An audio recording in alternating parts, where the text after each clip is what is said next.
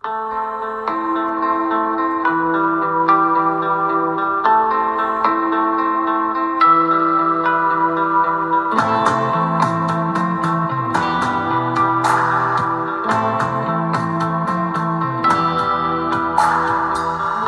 喽哈喽大家好这里是黑瞳心愿，我是黑瞳。过去的一周大家都过得好吗？今天是圣诞节，首先祝大家圣诞快乐。昨天的平安夜大家都是怎么度过的呢？啊，我是非常喜欢圣诞节这个节日的。昨天呢，也特地空出了半天的时间来过节。那我昨天去做了一件小事啊，这件事情也是我的一个圣诞心愿。呃，我去接了一只叫毛毛的呃小狗。那毛毛是大概一年半多以前，啊，快两年的时间了。以前我和我的朋友一起救助的一只流浪狗。那那个时候呢，它在街头，在我朋友的单位门口，呃，流浪。它总是躲在这个黑色的车子的下面啊，好像呢一直在等它的主人。啊，我们我的朋友观察了他好几天的时间，周围的这个呃小店的老板也告诉我们，他好像在那里已经待了有那么一个月的时间了。那大家会给他喂一些吃的，可是呢，你。不能靠近他，他非常的警觉。然后是一只黑色的串串狗，有一点比熊和泰迪，还有一些小梗犬的串串啊，长得蛮精神的。但是如果你真的去靠近它，它反应非常快啊。但是呢，随着那个时候天气还蛮蛮冷的，随着流浪的时间越来越久呢，就感觉它的这个身体状况也不是特别的好。嗯，那我和我的朋友一直都有在救助流浪狗，就注意到它。虽然每天都会去给它放点水、换放点吃的，但是呢，要捉到它是非常不容易的。那我跟我的朋友花了蛮大的周折。呃，就是想要救助他，想要，因为他在那个人人车往来的这个街头流浪是非常不安全的，不用说这个车子啊或者人的这种可能遇到的意外伤害，就仅仅是吃这些过路的人扔给他的呃包子啊、火腿肠啊这样子长期下来，然后又没有固定的水喝，他的健康一定会出问题的。因为一直在做救助啊，之前的几年呢，可能前前后后救助了可能有十几二十只的狗，所以也有一点经验。后来呢，还是请了一个呃专门呢，就是帮忙一起去捉流浪狗的这个救助的呃义工朋友一起帮忙，啊，花了两三天的时间才捉到它。在之前跟它接触的时候，会觉得它还蛮凶的，特别是你要靠近它的时候。但是呢，那一天当我们捉到它，我把它抱着，我们抱它去宠物医院做检查的时候，我就发现它是一个特别特别乖的小狗，而且呢特别的亲人。你一旦把它抱在手上啊，它就整个身体脚脚啊这些脚掌啊都是软的。我经常做救助，也会去这个义工基地啊，去救助流浪基地去做义工。在义工基地里面呢，有发现有接触过很多的流浪小。狗，你就会发现呢，其实狗和狗确实是不太一样的。每一只小狗都有它自己的性格。那有的时候呢，会遇到那种特别亲人的小狗，就是明显就是曾经家养，然后呢被从家里面，比如说遗弃啊，或者是走失的那种家养狗，你就会感觉它跟那种从小就在外面流浪的狗是完全不一样的。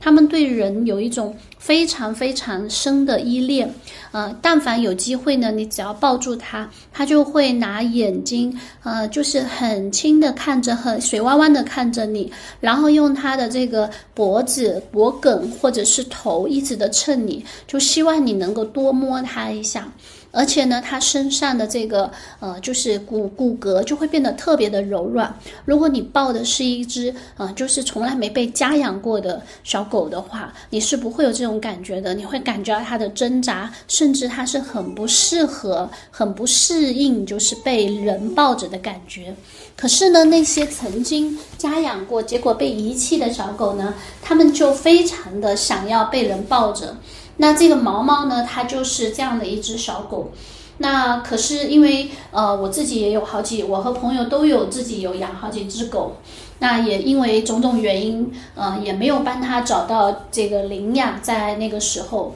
最后呢，我们就一起把它放到了嗯近郊的一个寄养中心去，然后呢，就是把它养起来，呃，只能用这种办法，每隔一段时间呢，呃，我也会去看它，呃，大概一两个月的时间都会去看望毛毛，每次去看它的时候呢。我都感觉它跟我有一种很特殊的亲近，而且呢，每次抱它，我就可以感觉到我刚才说的那种，就是它就明明是一个家养狗，所以它在那个狗舍里面，它其实是很不适的。它对于呃那些大狗啊，它都是很回避的。然后呢，一有机会，它是非常的希望被人抱着的。啊，这个毛毛呢，就是应该说我目前助养的那些十几只狗里面呢。最让我觉得每次想起来心里有点难受的，因为它是多么的渴望一个就是家，甚至呢，这个家并不是要多么的豪华，它其实真的很希望跟人有更多的接触。那么昨天呢，我也是经过了很 长时间的这个思考之后呢，啊，昨天我和我的好朋友一起呢，就把它从这个这个寄养中心给接回来了。啊，我们想着就是在今后呢，就是轮流去养它，因为我有一部分的时间呢是在福州，那么有一部分时间在厦门，所以我跟我的朋友一起来就是照顾它，让它有一个家养的环境。啊，那昨天呢也提前的让这个寄养中心给它洗澡、做人美容，然后呢带他 就是一起回到家里。嗯，很有意思的是，它跟我家里面原本的这个小狗呢，嗯，也都相处的出奇的好比我预想中的好很多。它非常的乖，从到家一直到晚上跟小狗们一起玩。一一声都没有叫过，然后呢，它它好像也没有特别的害怕。嗯，比我想象中的好。嗯，那我家里面呢，就是呃，也也也有也有另外的这个三只狗，一只呢是我就是已经养了十四年的，之前从上海带回来，就一直都带在身边，从它两三个月就一直养到现在的西高地白梗哦。那这只呢是我养的第二只狗，在这只之前呢，有一只古代牧羊犬，嗯，已经在前年过世了啊。它也是一只从小跟这个西高地一起长大的那只大狗已经走了。那家里还有两只呢，其实也都是流浪狗，它们各自有各自的这个呃来源，各自有各自的故事。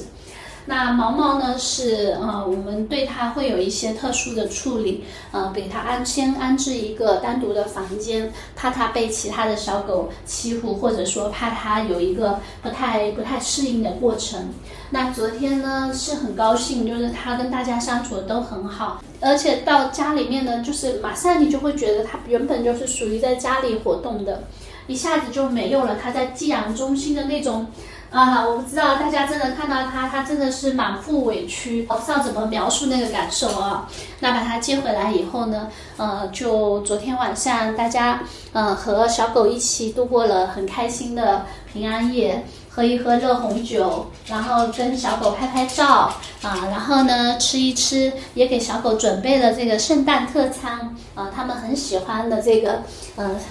就是各类的蔬菜和三文鱼拌在一起，给他们做一些特殊的圣诞晚餐啊，真的好开心。所以呢，嗯，我的平安夜就是这样的。那圣诞节当天呢，呃，还有一些工作，然后呢，但是因为是线上的咨询，所以都在家里会陪着新来的毛毛啊和家里面的小狗啊，我觉得这是蛮开心的圣诞节。呃，那么大家都是怎么度过的呢？在靠近圣诞、元旦的前后呢，大家都有一些放假的时间，相信大家都有自己的这个过节圣诞电影和新年电影啊。我也该给大家推荐一下，我的圣诞电影并不是《真爱至上》，虽然很多人都很喜欢这部电影，我觉得也不错，但是呢，我的圣诞包括跨年电影呢，一直都是。东京爱情故事》和《四重奏》啊，我觉得这两部日剧呢，虽然年代有点久远啊，但是他们真的非常适合在冬天的时候去看。啊，当然可能也是也有情书啊，就是这个是日本的这个都是日剧啊，嗯，大家可以看出我的年纪了。但是呢，为什么会特别的推荐呢？《东京爱情故事》和《四重奏》呢？因为这两部剧呢，我个人从虽然东爱是一九九一年呃的是，那个时候呢，我还在读初中啊。想一想，真的非常久远的事情。可是呢，这将近三十年的时间呢，它其实是经久不衰的。甚至我会认为，没有一部呃日剧呢能够超过《东京爱情故事》啊。呃，尤其是在这两年，我再去看《东京爱情故事》的时候，会有非常特别的感觉。过去其实是懵懵懂懂的，都很喜欢。可是现在来看呢，觉得《东京爱情故事》是一个极具现代性的爱情故事啊。可能是因为它诞生的年代，它诞生在。冥王星，呃，天蝎座的年代，所以那个时候对于感情的一些思辨呢，其实是非常的大的，超过了我们过去的在零几年以后看到的这些电视剧和，实际上是蛮传统的。那么我们呃，今年马上冥王星要进入水瓶座，客观的说呢，我会看到最近有一些关于东京爱情故事的这个热潮重新被掀起，一点都不意外啊。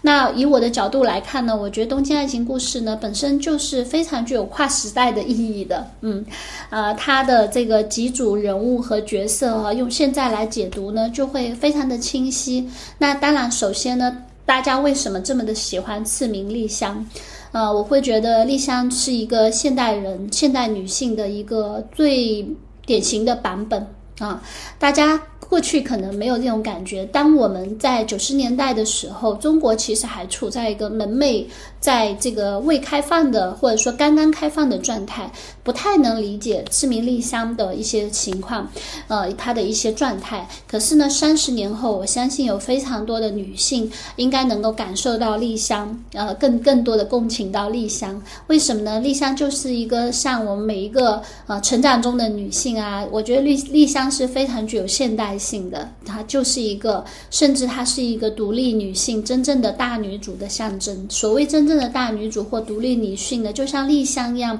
她实际上呢，除了拥有自己的工作之外呢，他也非常的有自己的主见。嗯，他是一个会主动出击的人。嗯，虽然他也有那些恋爱的迷思，但是呢，他又非常的决断。而且呢，大家不知道有没有注意到，在《东京爱情故事》里呢，嗯，丽香就像一个没有过去也没有未来的人，她的家在哪里？呃，她的父母在哪里？其实，在整个片子里面呢，都没有太多的交代。她就像一个风一样存在的、独立的、自由的呃一个女性，所以她的选择是那么的让人羡慕。她拥有选择的能力这件事情，那么的让人羡慕。而他的在东爱里面的这个丸治呢，就是我们现在经常看到的小镇青年的男性的这个，呃，非常的传统男性的象征。呃，丽香和丸治之间的这个矛盾和他们终究没法在一起，这几乎是注定的事情。呃，我会觉得丸治是典型的小镇青年，也是典型的传统男性。在他的心里面呢，有着很强的大男子主义，也有很强的，就是这种男性要去喜欢跟更弱小、更需要他的女性在一起的这个特征。他跟丽香在一起其实是不太舒服的，或者是不太适应的。呃，丽香的这种热情、直接。主动都让他不知所措，呃，他跟那个剧中的另另一位女二就是李美在一起的时候就变得很协调。李美就是一个典型的传统的呃这个女性，非常的被动，呃，对男性呢有一种仰视感，然后呢非常的就是对自己的命运有一种好像不知如何把握的这样的状态，然后感情上面也处在一种比较软弱、比较暧昧的这个形态。他跟丽香的这种。呃，独立自主、积极向上，形成了很大的反差啊。嗯，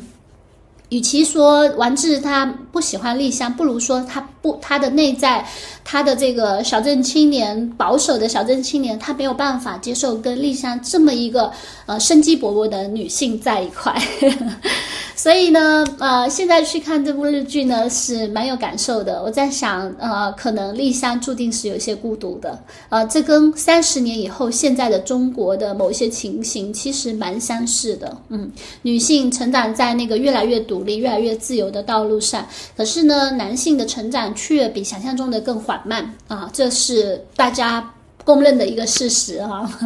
也是比较遗憾的地方。但不管怎样，我们就是处在一个这样的时候，所以现在去看啊，包括说呃丸子的那种不断的回到家乡，呃跟亲人之间的这种密切，呃事实上呢，我我我觉得是很温暖。这也是丽香她很好奇对丸子的这种好奇，这种这种温暖表示兴趣的地方啊，他会很有向往。可是呢，他还是会离开，因为他。他是现代的，他是独立自由的。尽管他觉得那个温暖很很不错，可是呢，最终他还是要自己孤身一人往前走啊！这就是我们讲现代大女主电影的先驱。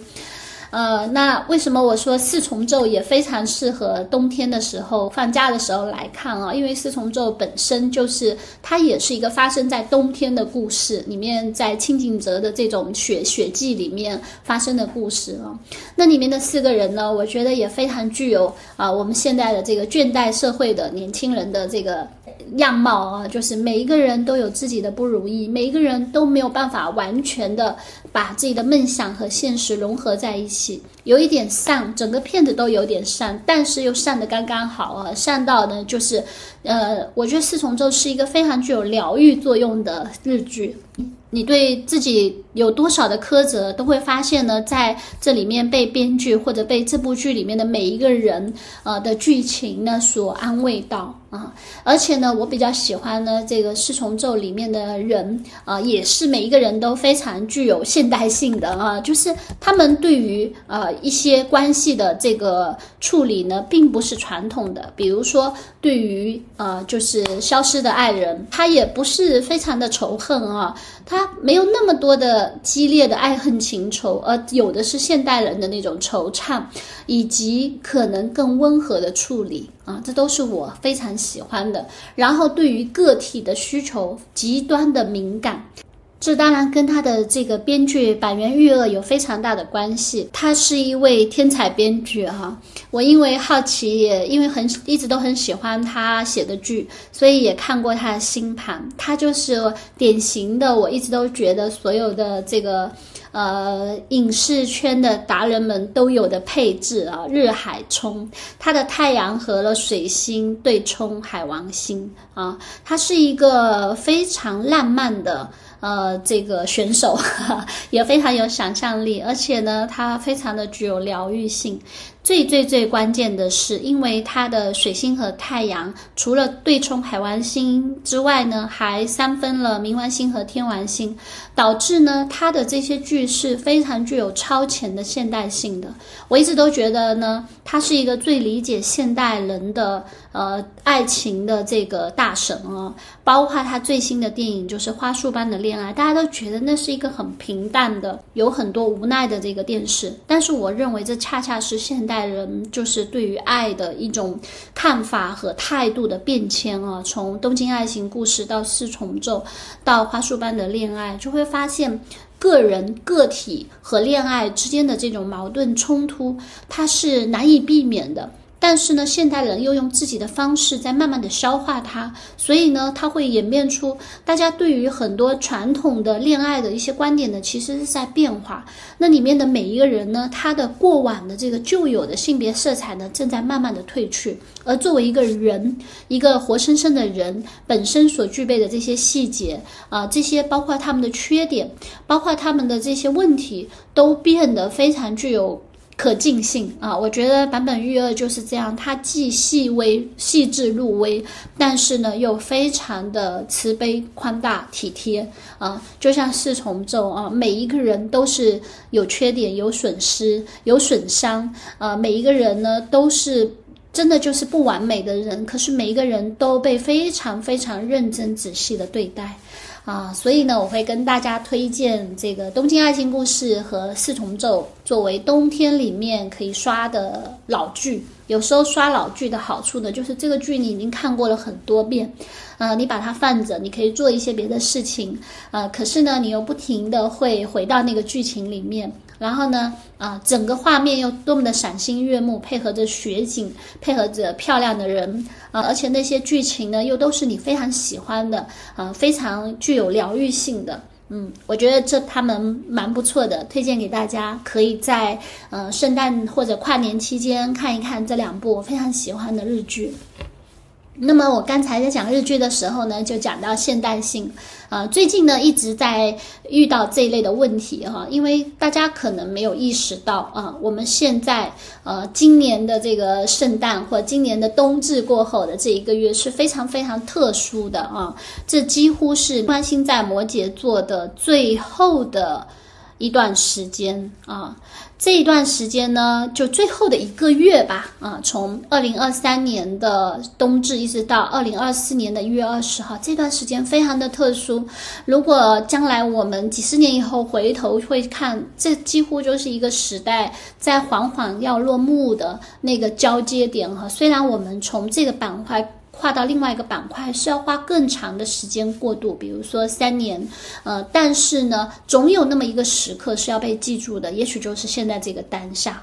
而水星又在逆行，木星也在逆行，我相信呼应到很多的人，很多世界上的事，都有一种真正的跟时代告别的，呃，这样的一个一个感觉啊。我们会遇到一些旧人旧事，或者有一些你之前没有没有没有处理过的人和事呢，它都会在这个时候呢进行一种大清理。也许呢，我们这个清理之后，可能还会延续到二零二四年的某一些时段，但是呢，我们会。清楚的感觉到，当你回头去看的时候，会感觉到这个冬天是至关重要的。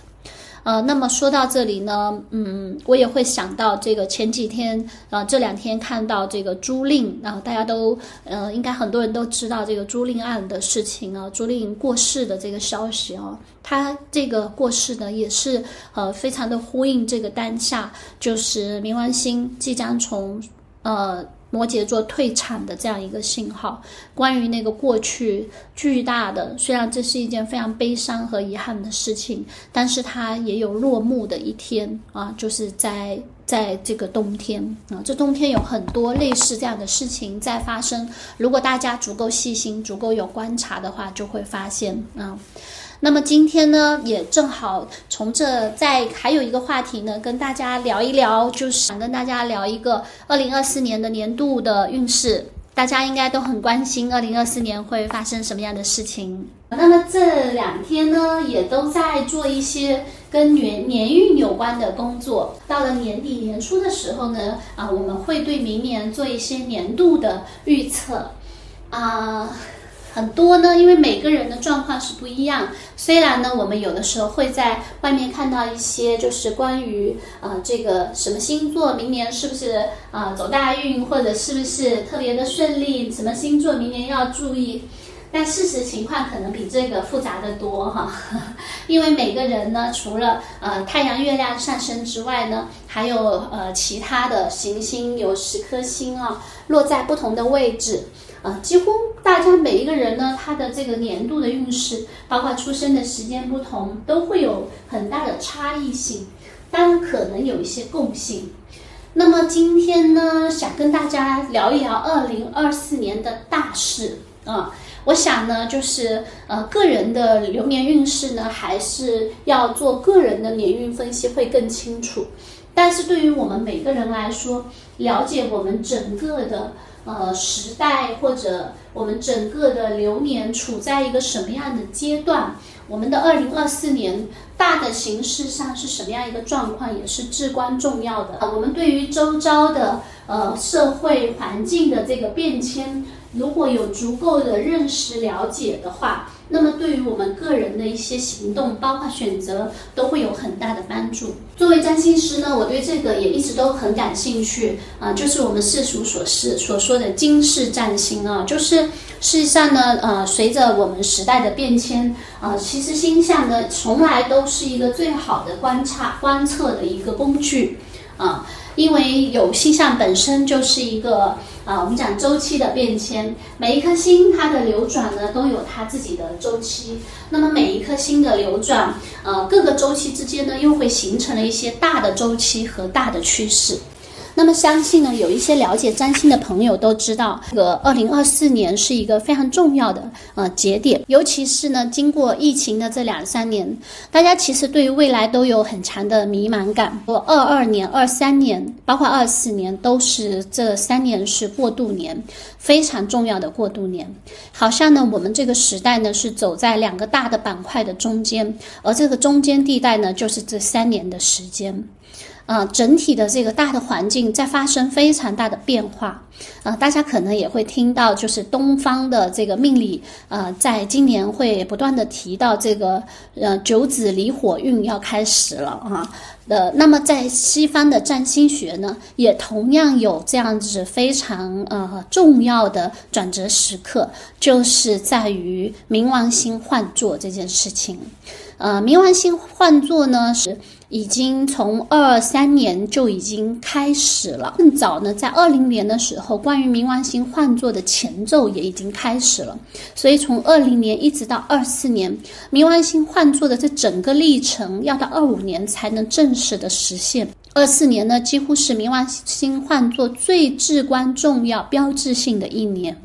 啊，那我们就来讲一讲啊，我们这个时代，我们这个年度的运势中的前瞻，或者说这里面最重要的因因素，冥王星换座会对我们所有人、对这个时代、对社会啊产生多大的影响，是什么样的影响？这也是算我们年度运势的第一个部分。首先呢，呃，在占星学上呢，我跟大家介绍了天王星、海王星、冥王星都被称为世代行星。这三颗行星呢，因为它的运行周期非常的长，非常的缓慢，呃，距离地球也最远。但是呢，因为它运行的时间够长、够缓慢，所以呢，它给人类就是给地球带来的影响是最具重量级的啊。走得越距离我们越远，走得越慢的行星，对我们的影响是越大的。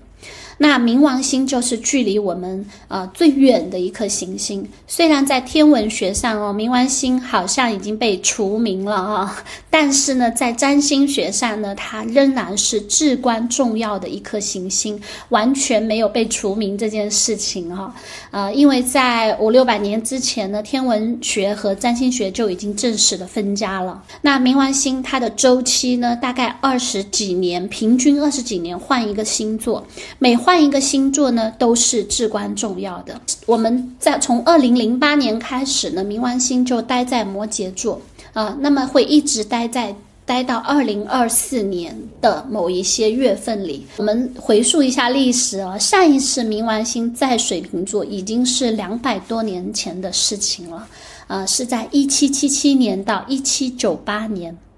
啊，那个时候呢，应该是中国还在清朝啊，应该是乾隆的时期。在世界范围内呢，呃，上一个冥王星水平的时代，呃，就发生了美国革命和法国革命以及工业革命的开始啊。那跟大家说一个事情，大家一下子就会有概念了。在上一次冥王星刚刚换换座的时候呢，呃，也就是一七七六年的时候，呃，通过的独立宣言啊，那个作为美国立国的基本原则的独立宣言，这代表什么呢？这把冥王星水平的这个意识一下子表达的非常的彻底啊。呃，平等和自由就是水瓶座的意义啊。水瓶座当然也是环保、人道主义以及这个呃世界和平、平权的这个象征。那么冥王星呢？它是一颗世代行星、集体行星，影响的是整个社会和世界。冥王星所在的那个星座呢，反映出来的就是我们整个时代的这个脉搏、时代的这个精神啊。冥王星会挑战那个星座所在的生活领域，并且呢，会对此发生非常深刻的变化。它非常的极端，有时候会把这个情况呢推向呃就是高峰，有时候会推向低谷。我们。刚刚过去，即将过去哈，还在最后冥王星摩羯的时代，从二零零八年开始，一直到二零二四年初，都是冥王星摩羯的时代。那冥王摩羯的时代呢，整个社会呢是进入了一个摩羯座，是一个呃工业和这个财富以及呃我们讲的阶级。进入了最大的垄断的一个时代，也可以说是商业发生了巨大的变化的一个时代。在冥王星摩羯的这。大概将近二十年的时间里，啊，大家都整个世界都极尽的去追求效率以及财富，呃，当然呢，商业也发展到了一个前所未有的高度。但是呢，从另外一个角度上来说呢，呃，这种极度的这个物质主义的或者财富经金钱主义的和垄断主义的这个倾向性呢，也让这个世界呢变成了一个非常大的，嗯，也成为了这个世界非常大的一个问题。那么。冥王星它在每个星座要运行三十度左右的时间，在它进入的前五度，也就是大家想象一下，二零零八年，二零零八年，呃，刚刚进入冥王星刚刚进入呃摩羯座的时候，整个世界就进行了，就开始了一场。呃，经济大洗牌，经济形势的大洗牌。如果大家还有还像我一样的年纪，还记得二零零八年发生了什么的话，那么会变成了一个好像冲冲击非常大的一个转折和变化啊。那一年的世界经济的变化是非常的巨大的，嗯。那么到最后的十度的时候啊，也就是这几年，我们其实都在冥王星的纬度的时候呢，我们讲冥王摩羯的这个弊端也很大程度的显示出来了。那么接下来呢，呃，冥王星要进入的水瓶座啊，我们刚才讲了。在上一个冥王星水瓶座，整个世界经历了一场呢空前的这个，无论是关于科技，还是关于人的权利、呃公平和平等精神的一次很大的洗礼。事实上呢，在这两年呢，我们已经可以感受到冥王星要进入水瓶座的一些呃特征和影响。人经常会说，冥王水瓶座对于我们来说是好还是不好呢？这当然是一个非常复杂的问题。首先呢，我们毋庸置疑。冥王星进入水瓶座，嗯，人类会进入科技发展不可思议的一个阶段啊。这个科技呢，成为呃前所未有的一个高度。尽管呢，在一九九零年之后呢，因为天。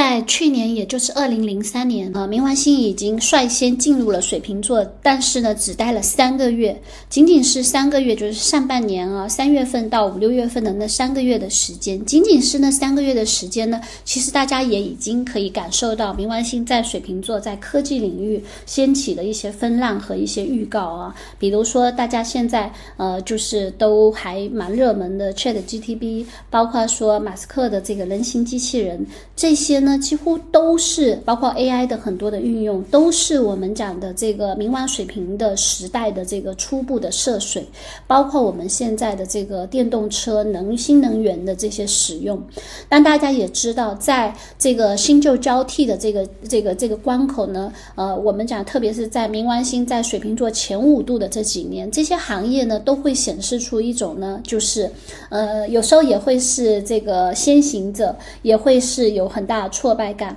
就像呢，我们在二零二三年到目前二零二四年呢，我们其实在于这个 AI，包括 Chat GPT 上面呢，有非常多的这个探讨，包括有非常多的质疑的声音，这是非常符合冥王星即将换座的这个星象的这个时时段的。嗯，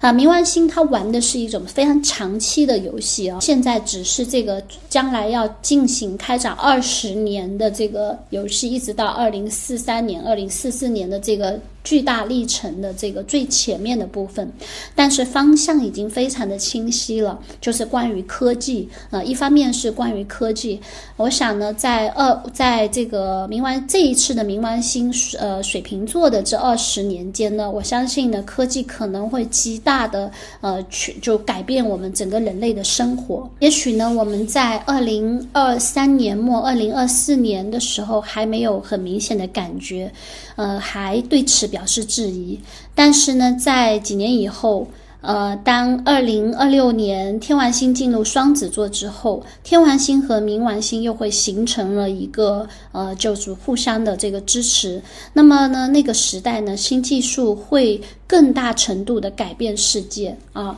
之后呢，这个呃，海王星也要进入白羊座，所以我会觉得呢，我们在二零二五、二零二六年之后呢，整个世界呢的。这个调性会跟现在截然不同，呃，有一点是可以肯定的，新技术、新科技将彻底的改变人的呃生活。那甚至呢，我在这两年也看到呢，就是我们有一些科幻题材电视剧也开始兴起，比如说呃《沙丘》和《金基地》啊。我在《沙丘》的这个电影里面呢，真的极大的看到了冥王水平的未来。也许它不是在冥王星进入水平界的前前些年可以看到的。但也许到了后期啊，我们讲说冥王星进入一个星座，必然带来它的好处，也带来它极致的破坏性。也许到了后期呢，这种极度的科技主义呢，可能也给人类会带来了一些困扰。啊，比如说，我们整个世界是不是会进入了一个完全这个虚拟化的这个世界？我们整个世界会不会呃实体都在消失，大家都躲进了那个虚拟的时代里？无论是经济还是社交。啊，还是这些呃，整个的社会的这个演变都在往这个方向去推动啊。这个在实体实体对实体的影响是非常大的啊，包括虚拟货币，这些都是未来会很大程度的发生，并且很大程度的影响人类生活的。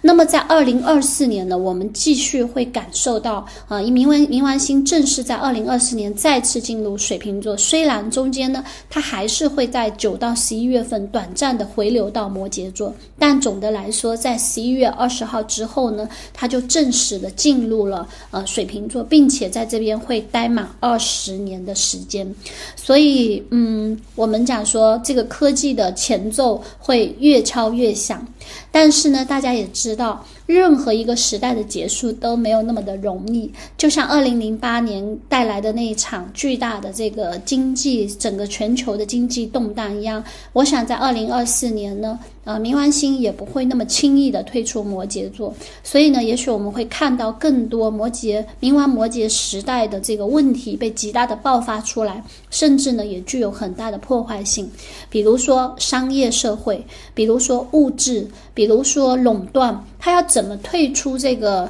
流年的舞台呢？这必然是一件非常非常呃艰苦和非常非常嗯，怎么说可预见很激烈的事情，嗯。那么第二个呢，冥王星进入水瓶呢，一个很大的特征呢是，呃，独立和平权的呃这个兴起啊。那这一点呢，我相信大家也应该深有感觉啊。随着冥王星在水瓶座，呃，跟之前的冥王摩羯有一个很大的区别。冥王摩羯的时代强调的是那些垄断者、上位者或者集权者。啊，或者我们讲的冥王摩羯蛮有这个父权制的色彩啊，就是整个世界是处在一种父权制的形态之下的，无论性别啊，跟性别都没有关系，我们的社会结构都是父权制的啊，垄断制的。那么进入了冥王水平之后呢，个人的权利在很大程度上呢会被集体共享所取代，所以呢，对于个人来说呢，进入了一个。更有希望进入独立、平等、自由的这样的一个一个时代啊。那么大家也会看到，包括这几年女性主义的这个兴起，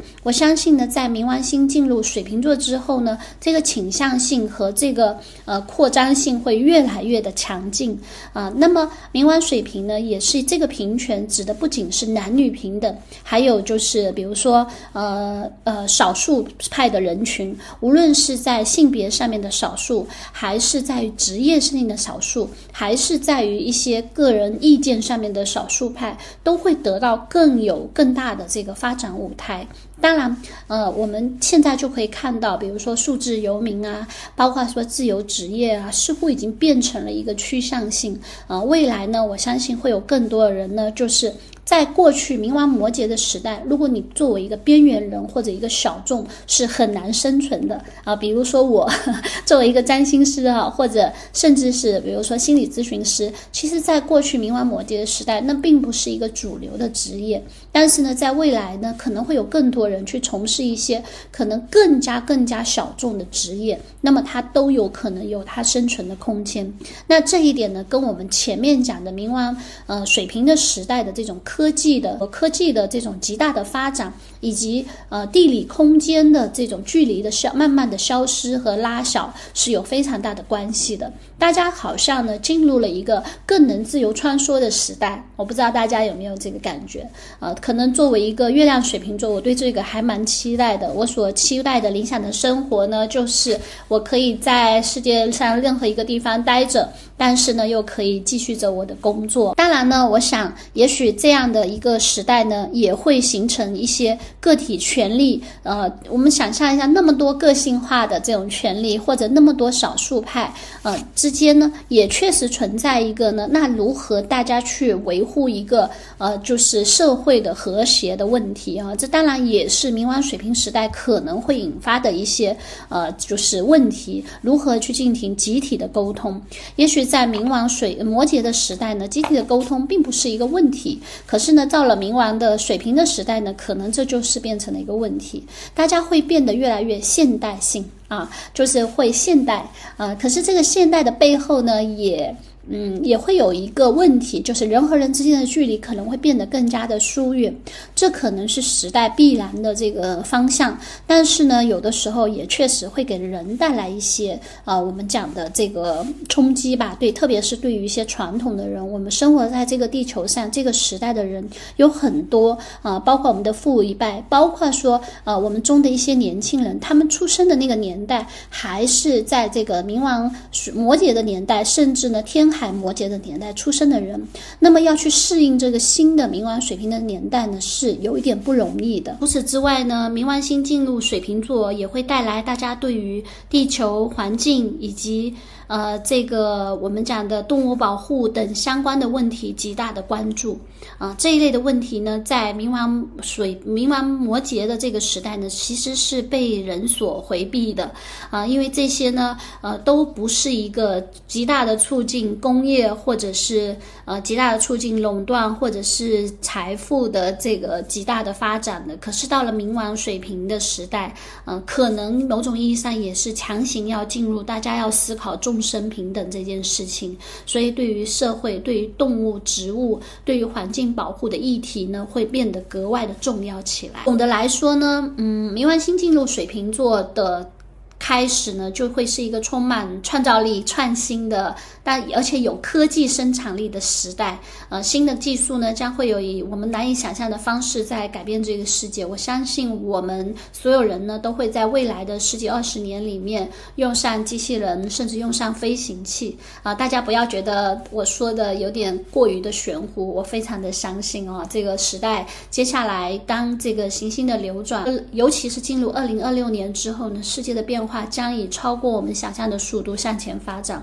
当然，这对于我们每个人来说呢，嗯，是一件既让人兴奋又让人有一点紧张的事情。那我们在想，二零二四年的冥王星进入水瓶座呢，也许我们对于个人来说呢，还将面临一些分裂和拉扯。毕竟，一个时代的终结也会影响到很多人的生活。如果如果我们正处在一个跟过去这种呢比较陈旧的这个时代相呃。斗争的这样的一个阶段的话呢，我希望大家会坚定不移的朝着。更呃更加的，就是施展可以去表现自己的个性，更加的尊重自己的个性，尊重每个人的个性，以及尊重我们每个人的价值，并且呢，追求更多的平等和自由的方向去走。啊，也许我们在二零二四年还是会感受到重重的阻力，但是我仍然相信，在不久后呢，那可能是一个更大的方向。我相信每一年的流年呢，可能给大家带来的影响呢，都是各不相。同的，